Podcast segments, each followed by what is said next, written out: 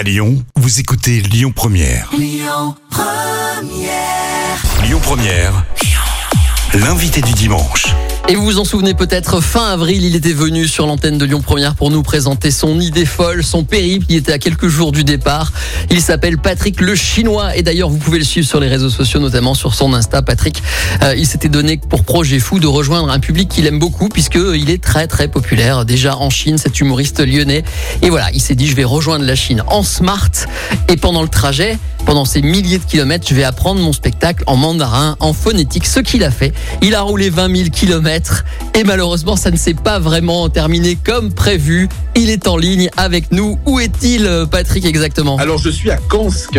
Ah. Je suis à Kansk euh, au début de la Sibérie pour la deuxième fois, Ouais. puisque je suis sur le chemin du retour, Ouais. euh, malheureusement. Donc, je suis à Kansk euh, et je vais reprendre le même trajet jusqu'à Omsk pour ensuite prendre un trajet différent, car j'ai des choses à faire à Moscou. Alors, on, on va dire les choses dans l'ordre. D'abord, qu'est-ce qui se passe? Ça, ça, c'est, enfin, Eh on, ben, était, on était aux portes je- du succès. Euh, tu étais presque Ouais. en Chine. J'avais le biscuit, je voyais le pot de Nutella, c'était pas loin, j'allais le cramper. Et puis non, Hein, ils m'ont dit non, euh, non, pas toi. Alors ce qui s'est passé, j'étais à la frontière, enfin à 500 km de la frontière, à Chita, euh, ville russe, et j'ai été reçu par un officiel chinois. Moi, j'avais un visa spécial parce que j'étais invité par le ministre de la Culture. J'avais eu, j'étais exempté de cette fameuse quarantaine qui fait peur à tout le monde. Euh, mais ils ont instauré une quarantaine à chaque fois qu'on traverse une région euh, maintenant. Et là, la décision n'est plus nationale, mais régionale. Donc, moi, je traversais sept régions. Sur les sept régions, il y a quatre régions qui avaient accepté de m'enlever cette quarantaine.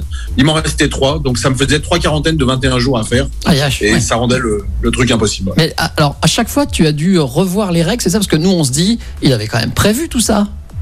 Ouais, ouais, non, non, mais évidemment, à chaque fois, je dois revoir les règles, sauf je devais faire Slovénie-Autriche. Bon, parce que je pouvais le faire. Quand, et il se trouve que quand je suis arrivé en Slovénie, l'Autriche venait de fermer ses portes. Et ça, je l'ai eu une- un nombre de fois incalculable. Euh, en Ukraine, euh, je devais envoyer mon passeport pour qu'on valide mon visa russe, euh, qui devait va- être validé un petit peu sur le tard. Je, je me suis aperçu que je pouvais pas poster un passeport d'Ukraine. Donc je suis passé par un autre, par un autre côté, en l'occurrence par la Pologne, la Lituanie, la Lettonie. Quand j'étais en Lettonie, euh, je me suis rendu compte que la Lettonie ne faisait pas sortir les ressortissants européens à cause du truc de l'avion biélorusse là.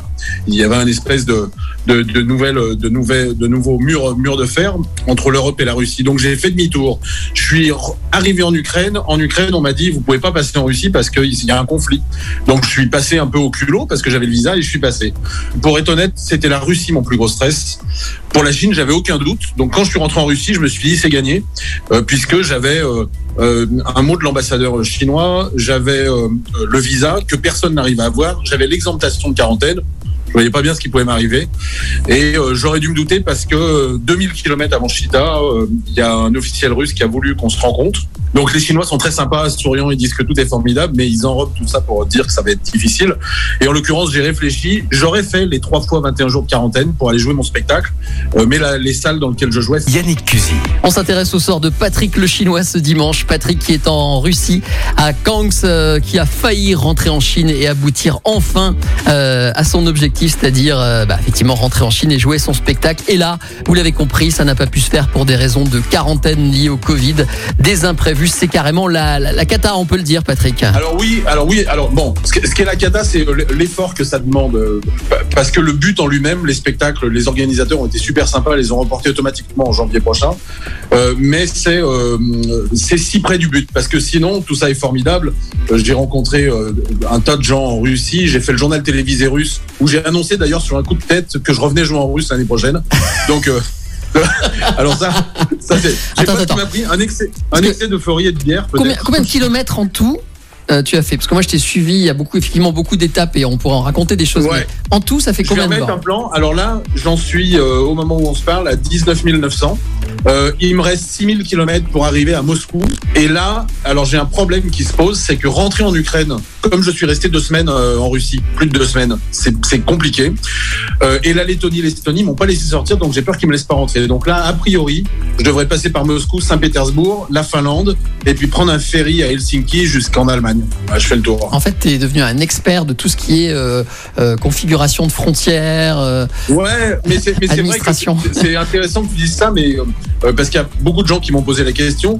Tout avait été prévu, plus que prévu.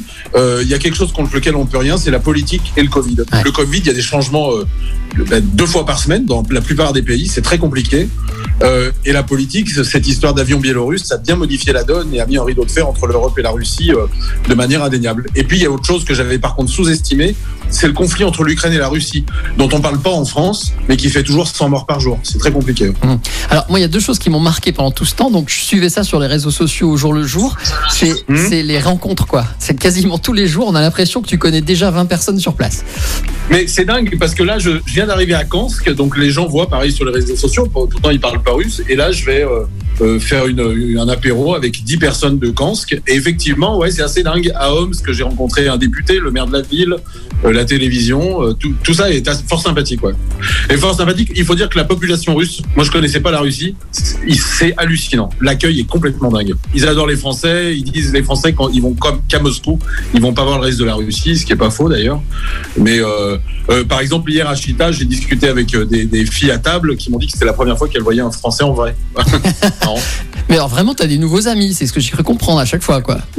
Mais ouais, ouais, ouais, j'ai des nouveaux, j'ai des nouveaux potes et puis euh, c'est la magie des réseaux sociaux parce que je suis pas d'une génération réseaux sociaux à fond.